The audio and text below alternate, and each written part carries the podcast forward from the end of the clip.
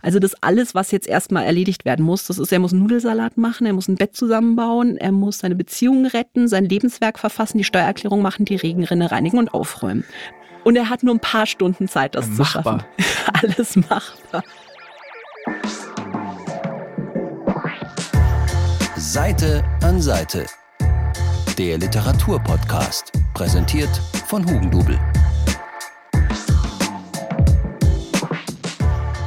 Hallo und herzlich willkommen zu einer neuen Folge von Seite an Seite. Ich bin Andrea und heute machen wir eine ganz besondere Folge. Es wird ein bisschen anders als sonst, denn ich habe mir nämlich meinen Kollegen Ruben heute ins Studio eingeladen und äh, wir wollen gemeinsam über unsere Jahreshighlights reden.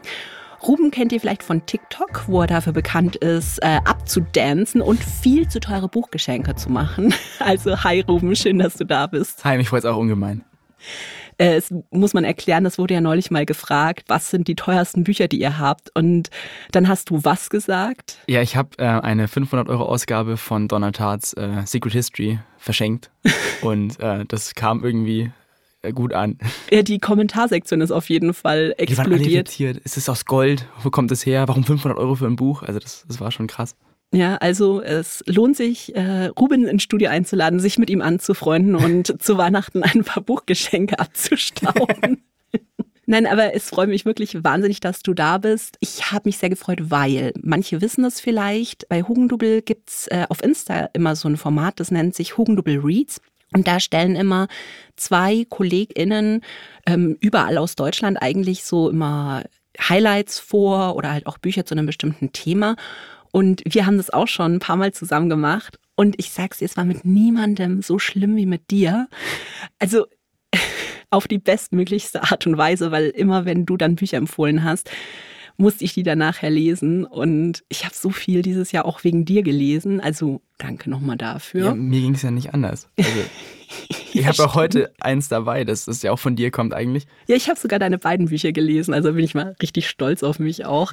Und wir haben uns nämlich was Tolles überlegt, was mich auch sehr freut. Und zwar wollen wir über so unsere Jahreshighlights ein bisschen sprechen. Und wir haben es tatsächlich geschafft, äh, wir fangen an mit einem Titel aus dem Januar und wir werden mit einem Titel enden, der tatsächlich äh, am 31.12. spielt.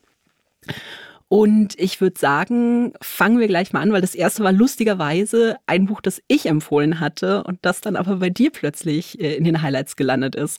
Ja, das ist, war eigentlich ganz lustig. Wir hatten ja diesen Hugendubel Read Stream mhm. und äh, du hast so euphorisch von dem Buch gesprochen und ich dachte mir so, okay, kann ja gar nicht so gut sein eigentlich, aber ich schaue es mir mal an. Dann saß ich abends da und ich habe es nicht mehr weglegen können. Also das mhm. war mein absolutes Highlight des Buchjahres und ich saß den ganzen Abend da und ich habe irgendwie, glaube ich, so um sieben oder acht angefangen und um elf war ich fertig und habe es in einem Rutsch durchgelesen und ich habe mir so, krass, was habe ich da gerade gelesen?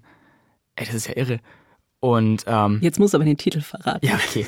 ähm, und zwar ist das Liebewesen von Caroline Schmidt und ich glaube, ich bin beim Lesen kein einziges Mal aufgestanden und habe mir auch nichts zu trinken geholt. Ich war von Anfang an in diesem Buch versunken und das ist mir wirklich ewig nicht mehr passiert. Jetzt stellt sich ja grundsätzlich die Frage, worum es da eigentlich geht.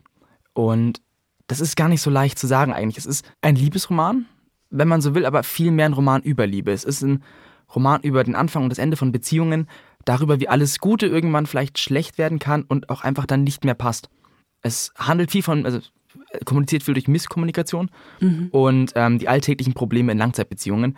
Und das ist so ein ganz genialer Mix, den man eigentlich jetzt eher, weil es ja doch so von der Art her so Richtung Sally Rooney geht, bei ihr als Stimme der Generation sehen würde, aber ich bin überzeugt davon, dass Caroline Schmidt das ganze Gefühl einfach viel, viel besser einfängt. Mhm. Und deswegen würde ich ihr eher den Titel geben als äh, Sally Rooney. Ja, ich habe ja auch mal so ein bisschen meine Probleme mit Sally Rooney. Das ist bei mir auch mal so ein bisschen Hit and Miss. Das war auch wirklich ein Buch, ich weiß noch, da war ich ähm, komplett drin. Also deswegen hatte ich es damals auch empfohlen. Ja, mir ging es mit äh, Conversation with Friends nicht anders. Also das war so das Buch von ihr, das ich am wenigsten mochte. Mhm. Und deswegen bin ich dann auch echt froh, dass jetzt sowas wie Liebewesen nachgekommen ist. Einfach mhm. weil mich das viel mehr abholt, als es Sally Rooney getan hat. Jetzt muss man so ein bisschen noch erzählen, wen treffen wir da, weil es geht ja los mit einem Tinder-Date eigentlich, aus dem sich eine Beziehung entwickelt. Aber erzähl doch mal ein bisschen von den beiden. Genau, also es geht ähm, vor allem um Leo. Es ist eine Frau, die unglaublich Probleme mit ihrem Körper hat. Das ist sehr dadurch geprägt, dass ihre Mutter ein unglaublich toxisches Bild äh, auf sie übertragen hat und sie deswegen schon so eine Grundabneigung gegen sich selber hegt und auch irgendwie so ein bisschen überzeugt davon ist, dass sie jetzt nicht wirklich Liebe zu sich selber finden kann. Mhm. Und ähm, sie lernt eben Max kennen über dieses Tinder-Date.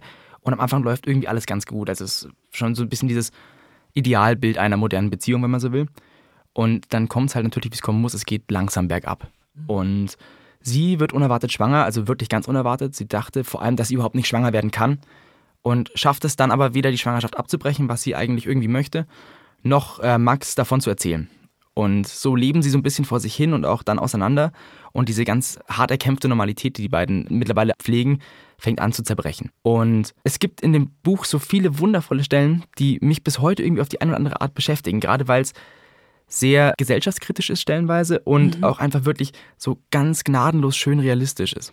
Was mich ja an dem Buch wirklich auch echt ein bisschen gewundert hat, ist, dass es ein Debütroman ist, weil ich fand den sprachlich wirklich, also hat mich komplett umgehauen. Das ist ein wahnsinnig, wahnsinnig schöner Stil. Es ging mir überhaupt nicht anders. Also das für, für einen Debütroman war das, war das unglaublich. Und ich habe auch so ein paar Stellen ähm, rausgesucht, die ich jetzt vorlesen wollen würde. Ja, gern, gern. Okay, ähm, das fängt schon mal an mit dem Einstieg ins Buch überhaupt, den ich so unglaublich treffend, schön, knallhart finde, dass ich mir dachte, okay, den muss ich jetzt einfach mal äh, zum Besten geben. Und zwar ist es noch vor dem ersten Kapitel, also quasi das eine etwas, das davor steht, das mhm. einen irgendwie ins Buch führen soll. Und es ist so gemein böse, ich finde es grandios. Vor drei Monaten war ich sicher, dass ich nicht schwanger werden konnte. Dann war ich sicher, dass der Abbruch erfolgreich gewesen und ich in meinem Körper wieder allein war. Ich lag in beiden Fällen daneben. Ja, genau. Oh Gott, Gänsehaut, Gänsehaut. Ja, es ist, ne? Also wunderschön. Also auf so eine ganz böse Art wunderschön. Mhm, mhm. Nee, also ich muss ganz ehrlich sagen, ich habe es ja Anfang des Jahres damals gelesen, kam eben im Januar raus und hat es dann in dem Livestream empfohlen und ich habe mir gestern den Livestream nochmal angeschaut, weil bei mir gar nicht mehr so viel vom Inhalt hängen geblieben ist. Du sagst ja auch, es ist so vom Inhalt ein bisschen schwieriger, eher weil es halt eher um Liebe geht. Also eher ein bisschen auch das weitere Thema. Aber ich habe dann in dem Livestream gesehen, dass ich, dass ich erzählt habe, dass ich so geweint habe, dass meine Kinder reingekommen sind und gefragt haben, was los ist. Und dann dachte ich mir, oh ja, oh mein Gott, genau. Also ich hatte das dann so ein bisschen verdrängt, glaube ich, weil ähm, das hat mich, glaube ich, da schon sehr mitgenommen, wo ich es gelesen habe. Und ich sagte ja dann auch in dem Livestream, man soll es vielleicht nicht lesen, wenn es einem nicht gut geht. Nee, auf jeden Fall nicht. Also das ich glaube, es hat keine äh, Content Note oder Triggerwarnungen, aber es bräuchte auf jeden Fall welche, einfach weil diese Stimmung einen von Grund auf schon so ein bisschen runterzieht. Also gerade im zweiten Teil mhm. ist ja noch so ein kleiner Zeitsprung drin, wo es da dann um die Beziehung zwei Jahre später geht. Der hat mich auch unglaublich runtergezogen und dann auch ihre persönlichen Erfahrungen. Sie hat ja auch so zwei, drei ähm, Schattenepisoden ihrer mhm. Vergangenheit und die auch recht eingängig beleuchtet werden. Und das ist jetzt wirklich kein Buch, das man irgendwie mal so lesen kann, wenn es einem schlecht geht. Also das, glaube ich, verstärkt den Effekt noch so ein bisschen. Mhm. Und wir haben dann aber, das fand ich ganz witzig, äh, da auch geredet, dass ja die wenigsten Leute in die Buchhandlung kommen und sagen, ich hätte wirklich gerne ein Buch, was mich fertig macht. Und im Laufe des Jahres habe ich aber festgestellt, dass immer mehr Kunden kamen. Bei dir auch, oder? Ja, auf jeden Fall. Und sagten, ich brauche ein Buch, was mich fertig macht. So ein bisschen wie ein wenig Leben und so. Ja, genau. Es ist immer, es ist immer man hat ein wenig Leben gelesen und äh, will dann was, was einem ähnlich kaputt macht. Ja. Und dann passt Liebewesen. Und ich fand es halt witzig, dass das Anfang des Jahres offenbar kein Thema für uns war. Und ich glaube, nachdem wir so in der Pandemie sehr viel Eskapismus äh, gelesen haben, kommen jetzt doch wieder auch so die, die harten und die ernsten Themen dran. Ja, so ein bisschen zurück, nachdem man sich so diese Freiheit wieder zurückerobert und dann denkt man sich, mhm. okay, jetzt, jetzt kann ich das auch mal angehen. Also was mich ja auch sehr bewegt hat, war, dass ja auch ein großer Teil der Beziehung ein bisschen dann darunter anfängt zu leiden, äh, wie Max halt immer mehr mit Depressionen zu kämpfen hat. Ja, und ich fand das wirklich wahnsinnig gut behandelt, wie sie das mit so Bildern und so schafft, diese Depression einzufangen. Dann gibt es dann gleich am Anfang, als die Beziehung erst so richtig losgeht, ja auch schon eine Stelle, in der sie eigentlich schon feststellen, ähm, dass sie jetzt schöne Sekunden sammeln müssen, bevor es dann so langsam bergab geht. Mhm. Und äh, die hätte ich auch gerade noch da. Ja, komm, lies mal. Warum machst du alles so bunt? fragte ich. Max antwortete nicht direkt. Erst als er wieder auf den Sitzen saß und Richtung Strand fuhren, sagte er, damit noch ein bisschen Farbe da ist, wenn die große Schwarzmalerei losgeht. Für einen Debütroman ist das sprachlich so toll. Ja. Also ich freue mich schon wirklich auf alles weitere, was Caroline Schmidt äh, schreiben wird. Ich bin auch gespannt, was als nächstes überhaupt kommt. Ja. Also ein Follow-up dazu zu schreiben, ist unglaublich schwer. Wir wollen jetzt niemanden unter Druck setzen. Caroline Schmidt, du tust dein Ding, du schreibst einfach einen tollen Roman, aber bitte schreib weiter. Ja, und wenn es raus ist, ich bin einer der ersten Leute, die es lesen wird. Auf jeden das Fall. Ist, ich freue mich da sehr drauf. Ich muss ja ganz ehrlich sagen, ich habe mich wahnsinnig gefreut, wo wir gesagt haben, wir machen eine Highlights-Folge. Vor allen Dingen auch mit dir zusammen. Und dann aber im nächsten Moment wurde mir bewusst, dass das für mich vielleicht ein Ticken schwieriger sein wird als für dich. Einfach, weil diese großen Highlights, die dieses Jahr rauskamen oder die ich halt auch zumindest so empfunden habe und die halt auch auf Social Media durchgespielt worden sind, die hatte ich natürlich auch schon im Podcast. Also das war für mich zum Beispiel Morgen, Morgen und wieder Morgen. Das war Babel und das war Cleopatra und Frankenstein. Und über die hatte ich alle schon geredet. Aber dann ist mir eingefallen, es gab tatsächlich ein Buch, was ich im Frühjahr gelesen habe, was aber gar nicht so durchgehypt worden ist, was mich aber sehr bewegt hat. Das kam aber gar nicht in den Podcast, weil ich glaube, wir hatten da so ein bisschen andere Themen in der Zeit und dann ist es so, naja, durchgerutscht. Aber als ich dann so überlegt habe, dachte ich mir, das ist tatsächlich das Buch dieses Jahr, wo Sätze drin stehen, die mich das ganze Jahr irgendwie nicht losgelassen haben. Und zwar ist das Ein Geist in der Kehle von Doreen Negriever. Das hast du ja auch gelesen. Ja, genau, aber auch recht früh im Jahr. Das mhm. lag bei uns in der Zentrale damals, habe ich in der Zentrale noch gearbeitet, im Schrank. Und ich dachte, okay, nehme ich mal mit. Das klingt ganz interessant. Vor allem auch dieses ein weiblicher Text. Mhm. Dachte ich, okay, muss ich lesen. Mich hat es aber tatsächlich jetzt nicht so begleitet wie dich. Ja, aber ich weiß auch, warum das so ist. okay, jetzt bin ich gespannt. Nein, das werde ich dir auch erklären. Aber jetzt erzählen wir erstmal ein bisschen, worum es geht, weil es ist so ein bisschen schwierig, das Buch vielleicht einzuordnen. Also es ist definitiv kein Roman. Die Autorin ist eine irische Schriftstellerin, eher Essayistin, aber besonders Poetin. Und ich würde dieses Buch aus so einer Mischung aus Essay, Memoir und Gedichtinterpretation nennen. Wobei, wenn ich jetzt Gedichtinterpretation sage, dann nehmen wahrscheinlich die meisten schon ihre Beine in die Hand. Fang an zu rennen. Ja, genau. Nein, aber es ist wirklich ähm, ein, ein wahnsinniges Buch. Und zwar geht es darin, dass die Autorin Doreen Negrieva in der Schulzeit ähm, das erste Mal mit einem Gedicht in Kontakt kommt aus dem 18. Jahrhundert von einer Poetin namens Eileen Daphne Connell. Und dieses Gedicht heißt quasi ein Klagelied für Art O'Leary. Und man muss so ein bisschen kurz auf dieses Gedicht eingehen, weil es wirklich einfach einen großen Teil des Buches ausmacht. Eileen Duff war mit diesem Art O'Leary verheiratet. Und es geht in dieser langen, langen Ballade darum, wie sie sich verlieben, wie sie eine Familie gründen, wie sie Kinder bekommen und wie er dann letztendlich auch so durch eine Intrige mit ihrer eigenen Familie, die hatte da was zu tun, ermordet wird. Und es ist total dramatisch, weil sie bekommt es ja noch irgendwie mit, dass da diese Intrige gegen ihn am Laufen ist. Und sie springt hochschwanger auf ihr Pferd und reitet dahin, wo er hinreiten wollte. Und sie findet nur noch seine Leiche. Und dann nimmt sie so eine Handvoll von seinem Blut und trinkt die, weil sie ihn nicht loslassen kann. Und wo ich mir denke, Zauberlehrling kann da nicht mithalten. Also, dass man, wenn man sowas in der Schule hört, äh, erstmal davon ziemlich beeindruckt ist, kann man sich vorstellen. Und tatsächlich ist dieses Gedicht eines der bedeutendsten äh, Gedichte des 18. Jahrhunderts. Ich hatte davon noch nie was gehört. Du wahrscheinlich ja, auch nicht. Ich auch nicht. Erst durch das Buch. Also das liegt wahrscheinlich daran, dass es auch auf Gälisch geschrieben wurde. Und Doreen nimmt sich dann einfach irgendwann mal vor in ihrem Leben, dass sie dieses Gedicht neu übersetzen will. Und ein Geist in der Kehle geht einfach eigentlich darum, wie sie dieses Buch übersetzt und, oder dieses Gedicht übersetzt. Und das hört sich erstmal ein bisschen seltsam an. Aber es ist wirklich wahnsinnig bewegend, weil sie in dieser Zeit, in der sie dieses Gedicht ganz intensiv begleitet, ja eben auch selber eine Familie gründet und selber Kinder bekommt. Und zwar auch relativ schnell. Also ich glaube, das sind so vier Kinder innerhalb von sechs Jahren. Und wie sie aber wirklich besessen von diesem Text ist, wie sie dann die Kinder irgendwie in den Kindergarten fährt zum Teil und im Auto sitzt und an dieser Übersetzung arbeitet, wie sie sich da wirklich durch Archive wühlt und was mich auch besonders beeindruckt hat, wie sie nach einer wirklich äh, furchtbaren Geburt im Krankenhaus liegt, völlig entkräftet und um sie rum die ganzen Seiten von, von diesem Text. Und wie sie halt aber auch immer mehr feststellt, dass sich so ihr Leben und das von Eileen Darf so in gewissen Bereichen so ein bisschen überlappen oder so Parallelen führen, was halt auch damit zu tun hat, dass sie halt beides Poetinnen sind und beides Frauen sind. Und ähm, jetzt muss ich mal da ein bisschen einsteigen, was mich da so begeistert hat, dass es mich nicht losgelassen hat.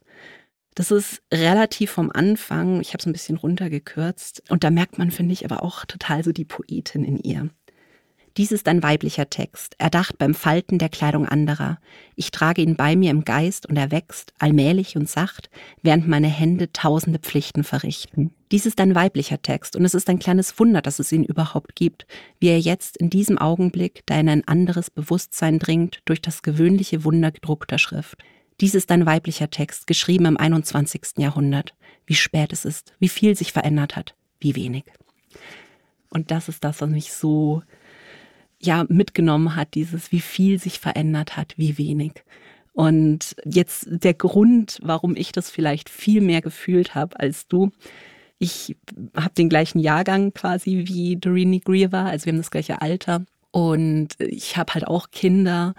Ich, naja, ich bin jetzt keine Schriftstellerin, aber ich versuche halt so auch mein Zeug zu machen, während meine Kinder um mich rumspringen und ihr Zeug machen. Und es ist wirklich, es, es ist so schwierig, das zu transportieren, was das mit einem macht, weil man, man hat so viel immer im Hinterkopf. Wahrscheinlich nicht nur bei Müttern, aber halt, ich glaube, in den meisten Fällen sind es schon die Mütter, die dann immer nicht nur daran denken, ja, heute muss ich in die Arbeit gehen, sondern heute muss ich in die Arbeit gehen, aber ich muss auch sicherstellen, dass ich beim Zahnarzt anrufe und den Vorsorgetermin fürs Kind mache und wie schaut es eigentlich, weiß ich nicht, mit der Mumps-Impfung aus, die es noch braucht und da muss ich noch dies und das und ich habe, seit ich Kinder habe, in meinem Kopf die ganze Zeit immer so Hintergrundgeräusche. Das meine ich jetzt nicht böse, aber man, man ist nie alleine mit sich in seinem Kopf, sondern man muss sich halt immer um diese Bedürfnisse kümmern und halt alles machen, was man machen muss, um eine gute Mutter zu sein. Immer wissen, wann muss ich wo sein, wann muss ich dies machen, wann muss ich das machen. Und das habe ich in wenigen Texten bisher so gut gelesen wie in diesem. Und es ist dann wirklich ein kleines Wunder, dass es solche Texte gibt, wenn man es halt schafft, dieses, dieses Hintergrundrauschen zurückzudrängen und sich hinzusetzen und zu sagen, ich schaffe jetzt was ganz eigenes, was davon unberührt ist. Und ein kleiner Pluspunkt bei diesem Buch war tatsächlich auch noch, dass ich das parallel gelesen habe zu Muss ich das gelesen haben von Theresa mhm. Reichel, mhm.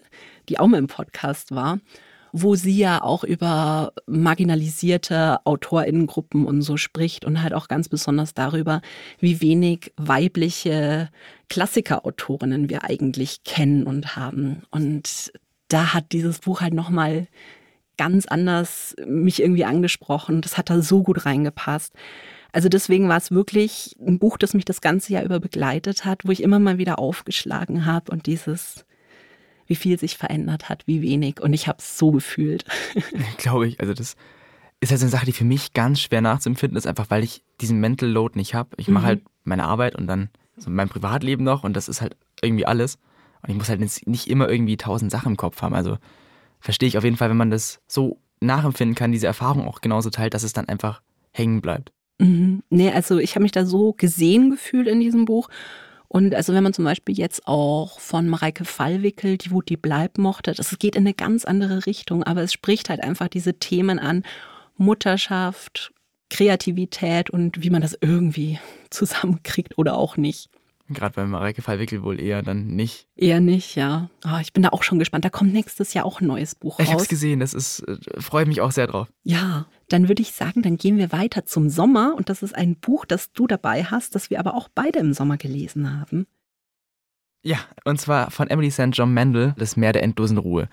Und ich muss gleich mal sagen, äh, ich habe von ihr Station 11 gelesen, da haben mhm. wir auch, glaube ich, im Read-Stream mal drüber geredet, genau. über Dystopien. Ja. Und habe mich da schon sehr gefreut, weil es da schon am Horizont so langsam hieß, okay, es kommt jetzt ein neues Buch von ihr. Mich hat es tatsächlich am Anfang gecatcht, weil ich so ich bin so ein unglaublicher Fan von Cloud Atlas. Mhm. Und das klang vom Anfang an schon so, okay, das ist, das geht in die gleiche Richtung. Das ist das, was ich ewig nicht mehr hatte, nämlich irgendwie was Neues, was mich an Wolkenatlas erinnert. Und da ist ja nie wieder irgendwas in der Richtung so wirklich rangekommen. Fällt mir jetzt auch nichts ein. Also Wolkenatlas mochte ich ja auch sehr, sehr gerne und ich musste beim Lesen nämlich auch äh, daran denken, tatsächlich. Es ist ja auch total naheliegend. Ich meine, es sind ja, wie auch beim Wolkenatlas, äh, verschiedene Zeitalter, in dem man sich gerade befindet und verschiedene Erzählperspektiven in verschiedenen Jahrhunderten, mhm. ähm, die irgendwie durch einen Punkt miteinander verknüpft sind. Man kommt zwar erst irgendwann gegen Ende drauf, warum das eigentlich der Fall ist, aber dieser Grundaufbau ist Cloud Atlas. Mhm. Aber wie ich finde, in eine Art, wie sie nur Emily St. John Mendel machen kann, eingebunden in wirklich moderne Probleme. Das hat ja Cloud Atlas nicht so ganz. Da war das einzige ähm, wirkliche Thema, das wirklich behandelt wurde noch. Einmal Atomenergie und äh, Konzerne, die einen ausnutzen. und dann noch Homosexualität. Mhm. Und bei ähm, Das Meer der endlosen Ruhe ist es halt vor allem jetzt die Pandemie. Also etwas unglaublich Präsentes, das ja auch gerade noch wirklich in eigentlich noch in den Köpfen drin ist. Man, man hört jetzt auch immer wieder, Fallzahlen steigen wieder irgendwie so ein bisschen. Mhm. Also es ist ein, ein präsentes Thema und das finde ich macht es zu einem unglaublich interessanten Zeitzeugnis, mhm. das etwas mehr Aktualität hat als der Wolkenatlas. Ja, auf jeden Fall. Also beim Wolkenatlas, da muss man sagen, das sind ja sechs Geschichten, die quasi eigentlich sehr unabhängig voneinander erzählt werden. Die berühren sich nicht, aber die werden so der Reihe nach erzählt und dann wieder rückläufig. Also wer den Film gesehen hat, da ist das ja alles zusammengeschnitten, aber im Buch ist, stehen die alle sehr für sich. Und da beschäftigen die sich eigentlich immer mit den Problemen in der Zeit, in der sie gerade sind. Und in das Meer der endlosen Ruhe, da haben wir vier Zeitstränge, die alle durch so ein Ereignis eigentlich verbunden werden, was sich die Leute, die dieses Ereignis sehen, nicht so richtig erklären können. Aber da laufen halt diese Erzählstränge immer so nebeneinander her und, und verbinden sich wieder. Und das fand ich eigentlich ein bisschen interessanter gelöst tatsächlich als im Wolkenatlas. Vor allem, weil es auch ein bisschen größeres Mysterium ist. Beim Wolkenatlas war es ja sehr subtil auch, wie die Geschichten ineinander übergehen. Ähm, so kleine, was war es, ein Muttermal, das glaube ich jeder hatte. Mhm. So Kleinigkeiten halt. Und beim, beim Meer der endlosen Ruhe ist es halt so eine große Sache. Das ist diese, diese Anomalie, die mhm. auch erstmal nicht näher beschrieben wird, was es genau ist. Und die wirklich direkt Auswirkungen auf alle Leben hat. Und das fand ich einfach als zusammenbindendes Element irgendwie, ja auch wie du sagst, schöner gelöst. Ja, du hattest ja schon gesagt, du hast Station 11 gelesen, was ich noch nicht gelesen habe. Und immer wenn ich das sage, dann sagen alle Leute immer, Andrea, wie kannst du das noch nicht gelesen haben? Ich hatte ja von ihr schon das Vorgängerbuch Das Glashotel gelesen. Und das Witzige ist, und das ist ja auch was, was ähm, David Mitchell, eben der Autor von Wolkenatlas, macht, dass der all seine Bücher irgendwie in so einem Kosmos spielen lässt. Und das Glashotel spielt quasi im selben Kosmos wie das Meer der endlosen Ruhe. Und man kann die total unabhängig voneinander lesen. Aber dadurch, dass ich das halt schon kannte, waren halt so ein paar Easter Eggs, sage ich jetzt mal, weil es kommen Personen aus dem anderen Buch vor. Man muss die nicht vorher kennen. Aber ich finde es immer wahnsinnig spannend, wenn AutorInnen halt so eine, so eine ganz eigene Welt und so ein eigenes Universum erschaffen, was dann auch, ja, wie soll ich sagen, in sich geschlossen ist und auch äh, funktioniert. Ich hatte aber, muss ich ganz ehrlich sagen, wo ich angefangen habe, so ein bisschen Angst, dass das jetzt zu sehr zerfasert, weißt du, dass so die einzelnen Geschichten, wie die alle so vor sich hinlaufen, gerade am Anfang. Und dadurch, dass ich aber das Glashotel gelesen hatte das auch dann immer mal wieder die Richtung ändert und plötzlich geht es um ganz andere Leute als am Anfang. Dadurch dachte ich mir, okay, wenn es jemand schafft, diese ganzen Stränge aus verschiedenen Zeitebenen wieder zusammenzufügen, dann ist es Emily St. John Mandel. Und ich finde, das hat sie wirklich großartig auch gelöst. Auf jeden Fall. Also gerade das Gemeine war ja die, der erste Part des Buchs. Der spielt 1918 und wird ja erstmal gar nicht mehr in die ganze Geschichte eingebunden. Das läuft so vor sich hin bis zu diesem einen großen Moment halt eben. Man hat dann erstmal zwei weitere Buchteile, also so knapp 70 Seiten, in denen überhaupt nichts mehr irgendwie dahin zurückführt. Und man denkt, okay, was war damit jetzt? Das muss ja auch irgendwie einen Sinn ergeben. Und dann kommt dieser eine Moment, an dem es auf einmal wieder total Sinn macht, in dem mhm. alles, was man davor gelesen hat, die ja auch noch unabhängig voneinander sind und auch erstmal nicht ankommen so wirklich, auch wieder so diesen Moment haben, in dem sie in einem Strang laufen und man wieder einordnen kann, warum das jetzt überhaupt gekommen ist. Und das ist, finde ich, eine hohe Kunst gewesen, weil mich hat sie kurz verloren gehabt, gerade mit diesem ersten, ersten Part. Und dann auf einmal diese eine Erkenntnis, okay, ich will es jetzt nicht spoilern, aber jetzt macht Sinn. Mhm. Also ich glaube, man darf als Leserin nicht ungeduldig sein bei diesem Buch, weil ich habe es ja auch manchmal ganz gerne, dass mir genau erklärt wird, was passiert jetzt. Aber da muss man sich dann schon wirklich einfach, ja, fast bis zum Ende so ein bisschen gedulden, bis alles wirklich Sinn macht. Aber ich finde, das lohnt sich dann auch. Auf jeden Fall. Jetzt haben wir eigentlich so viel über das Buch geredet, aber noch gar nicht so richtig über den Inhalt. Und wir haben uns auch schon mal unterhalten. Es ist so schwierig, über den Inhalt zu sprechen, ohne das Buch komplett zu spoilern. Und ich würde das hassen, wenn dieses Buch gespoilert wird. Aber kannst du versuchen, so die einzelnen Teile von diesem Buch in einem Satz zusammenzufassen? Und ich schreie, wenn du anfängst, ins Spoilern zu kommen. Oh Gott, ähm, schwierig, aber ich versuch's mal. Okay, wir finden uns in Teil 1, 1912. Edwin St. John St. Andrew, der x-te Erbe eines englischen Aristokraten, Aristokraten ja, soll nach Amerika, weil er in England keine Zukunft mehr hat und erlebt dort etwas Unbeschreibliches. Ja, mehr darf nicht gesagt werden. Okay. Der zweite Teil ähnlich kurz, 2020, handelt hauptsächlich von einem Musikvideo, in dem auch etwas Unbeschreibliches passiert und keiner kann sich erklären, was da eigentlich gerade abgeht. Aber da passen auch die, also da kommen auch die äh, Figuren aus das Glashotel äh, drin vor. Der dritte Teil. Mhm. Mein absoluter Lieblingsteil. Meine auch. 2200 folgen wir der letzten Lesereise einer Mondbewohnerin auf die Erde, während gerade eine neue Pandemie ausbricht und sie zu ihrem Buch befragt wird, in dem auch eine Szene vorkommt, in dem etwas Unbeschreibliches passiert. Ja, ja, reicht schon, reicht schon. Der vierte Teil ist quasi gänzlich unbeschreiblich. Ja. Da geht es nämlich eigentlich so langsam darum, dass die ganzen Stränge zusammenkommen. Mhm. Und zwar passiert es 2400 wieder auf dem Mond bei einem Herrn, der in einem. Ah, ich glaube, ich glaube, du würdest jetzt schon wieder zu viel verraten. Okay, dann, dann bremse ich mich. Also ich glaube, bei manchen Büchern, bei Die Anomalie zum Beispiel von Hervé Letellier, da hatte ich das auch, wo ich gesagt okay, bitte vertraut mir einfach. Setzt euch nicht mit dem Inhalt auseinander, sondern lest es einfach selber. Und das ist, finde ich, auch so ein Ja. Buch.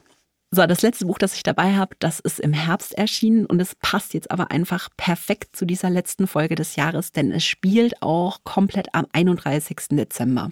Und zwar ist das Kleine Probleme von Nele Polacek. Nele Polacek, die hatte das Dear Oxbridge geschrieben, wo sie so über ihre Erfahrungen auf britischen Elite-Universitäten schreibt. Und das fand ich sehr, sehr charmant und schön geschrieben. Und deswegen war ich jetzt auch sehr gespannt auf ihren neuen Roman. Und darin geht es um Lars. Und Lars hat ein paar kleine Probleme, ähm, wie der Titel schon sagt. Also seine Partnerin ist jetzt vor kurzem ausgezogen, die Kinder sind aber auch schon aus dem Haus und jetzt haben sie beschlossen, dass sie, weil Weihnachten halt nicht geklappt hat, aber dass sie Silvester zumindest alle zusammen feiern. Und vorher muss Lars noch ein bisschen was erledigen. Und da würde ich jetzt mal einsteigen, was er denn so erledigen muss. Also, es war Freitag, der 31. Dezember und ich musste noch was erledigen. Also alles. Ich musste vielleicht nicht wirklich alles erledigen, aber eben doch alles, was nicht nur irgendwie meine Aufgabe war, sondern eben auch wirklich. Alles, was ich in dieser Woche nicht geschafft hatte oder in diesem Monat, in diesem Winter, in diesem Jahr, in diesem ganzen verdammten Leben. In 49 Jahren sammelt sich eine Menge alles an. Fand ich super. Also das alles, was jetzt erstmal erledigt werden muss, das ist, er muss einen Nudelsalat machen, er muss ein Bett zusammenbauen, er muss seine Beziehungen retten, sein Lebenswerk verfassen, die Steuererklärung machen, die Regenrinne reinigen und aufräumen. Und er hat nur ein paar Stunden Zeit, das Machbar. zu schaffen. Alles machbar. Und ja, seit seine Partnerin eben ausgezogen ist, hat man halt das Gefühl, er hat's halt schleifen lassen. Und zwar extrem. Also wenn man sich dann so, so die Schilderungen von dem Haus und von der Wohnung anschaut, dann denkt man sich halt, oh Gott, wie schaut's bei dem aus? Also äh, kompletter Messi-Haushalt hat man so ein bisschen das Gefühl. Und man erfährt dann so, während er halt wirklich versucht, gegen diesen inneren Schweinehund anzukämpfen von seinem Leben und wie er halt wirklich schon seit Ewigkeiten eben mit Johanna zusammen war und wie sie halt irgendwann sagt, ich kann jetzt nicht mehr, ich gehe nach Lissabon. Vor acht Jahren hatte er seinen Job gekündigt ähm, und wollte halt sein Lebenswerk verfassen. Also so dem besten, das beste Buch aller Zeiten. Und jetzt guckt er und das sind halt bisher einfach nur so ein paar Zettel, eigentlich Schmierzettel. Also da steht halt nichts. Also es ist nicht mein Exposé. Das ist halt einfach nur so zwei, drei Ideen, alle durchgestrichen. Das war's mit seinem Lebenswerk. Und man, man begleitet ihn jetzt wirklich in diesem epischen Kampf, innerhalb weniger Stunden sein Leben auf die Reihe zu kriegen, weil er ja auch Johanna beweisen möchte, dass er es kann. Und vielleicht kommen sie dann zu ihm zurück, weil man hat halt das Gefühl, mit ihr hat er seine komplette Erdung irgendwie verloren. Und es ist auf der einen Seite wirklich himmelschreiend komisch, weil man muss sagen, er ist Philosoph und er philosophiert sich dann irgendwie diesen ganzen Zustand ein bisschen zusammen. Also er versucht dann auch dieses Chaos, was da im Haus herrscht, so, so philosophisch zu klären und dann sagt er, ja, aber in der Physik zum Beispiel, da hat man ja gelernt, dass sich Masse gleichmäßig ausbreiten will und wer ist er sozusagen? das jetzt wieder irgendwie in Ordnung bringen zu wollen und immer wieder bricht er halt ab, was er tut, um halt über ja das Leben zu philosophieren. Und ich fand's wahnsinnig, wahnsinnig cool, weil auf der einen Seite kann man sich totlachen bei dem, was er macht. Und auf der anderen Seite merkt man aber auch, dass es ihm nicht gut damit geht. Also ich hatte auch manchmal so ein bisschen das Gefühl, das wird jetzt nicht explizit geschrieben, aber dass, dass es schon fast so ein bisschen krankhaft bei ihm ist. Also ich habe Freunde mit ADHS und manchmal dachte ich mir, oh, das hört sich irgendwie so ein bisschen nach dem an, was die mir auch beschreiben. Ich kenne es aber auch, wenn es einfach zu viel wird und man sich denkt, ich, ich muss jetzt anfangen, aber ich weiß überhaupt nicht wo. Also ich glaube, jeder kann sich so ein bisschen mit, mit Lars identifizieren, aber verdammt nochmal, ich kann mich auch sehr mit Johanna identifizieren, die dann einfach irgendwann mal nach einem Leben an der Seite dieses Mannes sagt, hey, ich kann nicht mehr. Und das ist eigentlich das Spannende, dass man sich irgendwie wünscht, dass die beiden doch wieder zusammenkommen, aber auch irgendwie denkt, hey, Junge, krieg erstmal dein eigenes Leben wirklich in den Griff. Und ich ähm, möchte nicht zu viel verraten, wie das dann ausgeht, aber ich habe am Schluss mal wieder, also vor Rührung wirklich komplette Sturzbäche geweint. Es ist ein wirklich einfach jetzt das perfekte Buch, um das Jahr damit zu beenden. Und ähm, ich hatte ich hatte jetzt nichts Großes erwartet, weil es ja auch ein recht dünnes Buch ist und ganz gemütlich und so. Und ich dachte mir dann aber, nee, jetzt tatsächlich noch am Ende des Jahres wirklich auch noch so eins meiner großen Highlights dieses Jahr. Weil es auch cool am Ende des Jahres noch was zu finden, was wirklich ein Highlight ist. Und mhm. mir fällt es unglaublich schwer, gerade auch jetzt im, im Weihnachtsgeschäft und halt im Lauf davor, überhaupt noch die Ruhe zu finden, mich so auf ein Buch einlassen zu können und dann eins überhaupt rauszuziehen, das einen so umhaut, mhm. ist eigentlich echt schon eine, eine seltene Sache.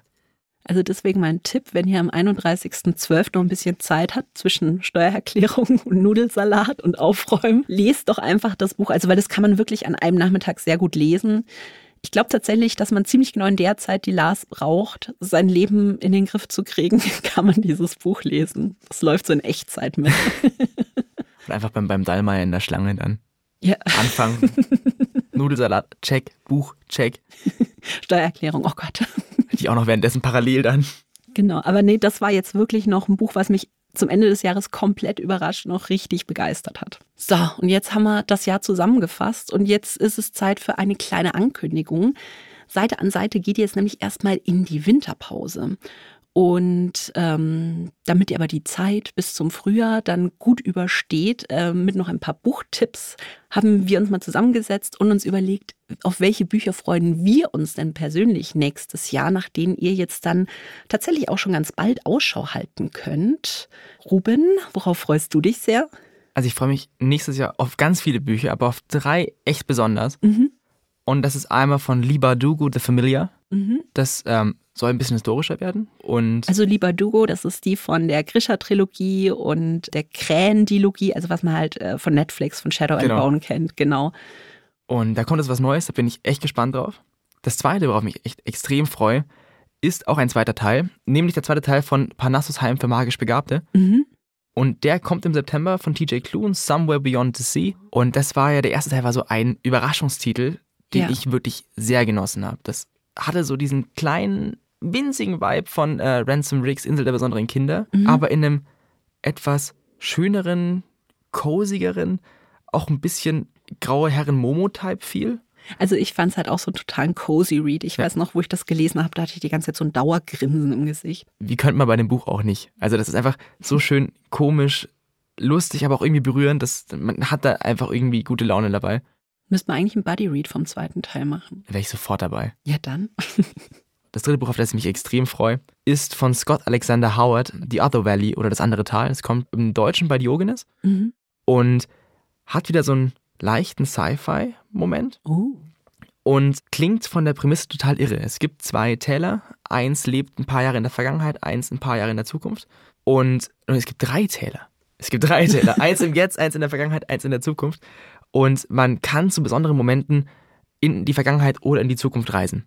Mhm. Aber ich freue mich ja nicht nur auf Sachen, sondern du hast ja auch ein paar Bücher dabei und auf ein paar davon bin ich auch extrem gespannt. Ja, wobei zwei haben wir, glaube ich, schon gelesen. Die kommen jetzt dann auf Deutsch. Ähm, aber die wollte ich unbedingt nochmal anteasern, weil auf die freue ich mich wirklich sehr. Meine drei Bücher kommen jetzt dann tatsächlich auch schon im Januar und im Februar. Und das erste, das habe ich noch nicht gelesen, das ist Die Stadt und ihre ungewisse Mauer, das neue Buch von Haruki Murakami. Und es spielt tatsächlich im gleichen Universum wie Hardboiled Wonderland und das Ende der Welt. Was eins von den ersten Murakami-Büchern war, was ich gelesen habe. Und äh, da bin ich jetzt schon wirklich sehr, sehr gespannt drauf. Also es wird wohl ein richtig dickes Buch, wieder so über 600 Seiten. Endlich wieder. Ja. Keine T-Shirts mehr.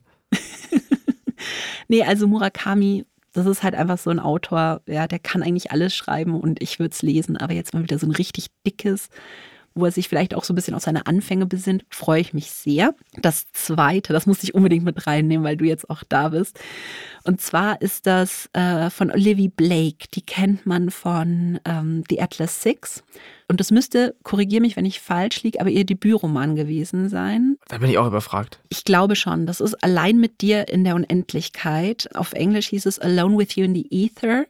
Und das hattest du mir nämlich mal bei einem Hugendubel Reads Livestream empfohlen. Und danach habe ich es gelesen und ich habe es geliebt. Also es ist keine Fantasy, es ist eher so eine, so eine dysfunktionale Beziehung. Und aber ich, ich habe so mitgefiebert und ich fand den Stil einfach wahnsinnig toll. Ich weiß noch, das war damals auf TikTok auch so durchgehypt, aber sie hatte das halt noch in so einem Selbstverlag gedruckt und da wärst du mit deinen 500 Euro Buchgeschenk nicht äh, klargekommen. Die haben irgendwie 600, 700 Euro. Nee, die, die sind krass im Wert gestiegen, als sie Ja, dann ja. äh, auch ähm, im TikTok halt eben so einen Hype bekommen hat. Dann, dann die ganzen ähm, Self-Publishing-Sachen von ihr sind ja explodiert. Komplett, komplett. Und das kam dann aber, wo wir es dann auch gelesen haben, als Normalsterbliche eben auf Englisch in der normalen Ausgabe raus, bei einem ähm, richtigen Verlag. Und jetzt im Januar kommt es dann eben auch auf Deutsch. Und ein Buch, worüber ich mich auch sehr, sehr freue, und das hatte ich sogar schon mal in der Folge vorgestellt, in der wir über englische Bücher geredet haben. Und zwar ist das Yellow Face von Rebecca Kwang, kommt ähm, im Februar auf Deutsch. Da freue ich mich dann auch sehr, dass das halt dann dadurch, dass es eben übersetzt wird, auch nochmal mehr Publikum bekommt. Ganz anders als Babel. Total wilde Geschichte, hat mir sehr gefallen. Und das sind jetzt so die Bücher. Auf die Murakami freue ich mich persönlich sehr. Auf die anderen beiden freue ich mich sehr, dass ich die jetzt endlich auch auf Deutsch empfehlen kann. Und damit endet jetzt tatsächlich gerade die zweite Staffel von Seite an Seite und auch das Podcast, ja. Und ich freue mich wahnsinnig, dass du deshalb heute auch dabei warst, weil das war wirklich jetzt auch eine ganz große Freude für mich, weil wir eben das ganze Jahr über immer diese Livestreams hin und wieder mal zusammen hatten und das immer eine große Freude war. Es war mir auch eine Riesenehre. Also danke, dass ich da sein durfte. Ist auch so ein kleiner Lebenstraum von mir gewesen. Also das äh, so mal das Podcast-Ding mitzuerleben. Und auch gerade mit dir ist es einfach, macht einfach Spaß. Ja, nee, mir auch, total. Dann danke ich euch allen auch ganz sehr fürs Zuhören und wir hören uns im nächsten Jahr wieder und dann wieder mit ganz vielen neuen Buchtipps. Und bis dahin bleibt gesund und rutscht gut ins neue Jahr. Alle Buchempfehlungen findet ihr nochmal in den Shownotes und in der Hugendubel-App. Dort gibt es auch eine Liste mit den Lieblingsbüchern unserer Podcast-Gäste. Seite an Seite könnt ihr abonnieren auf Apple Podcasts, Spotify und überall da, wo es Podcasts gibt und lasst uns auch gerne eine Bewertung da.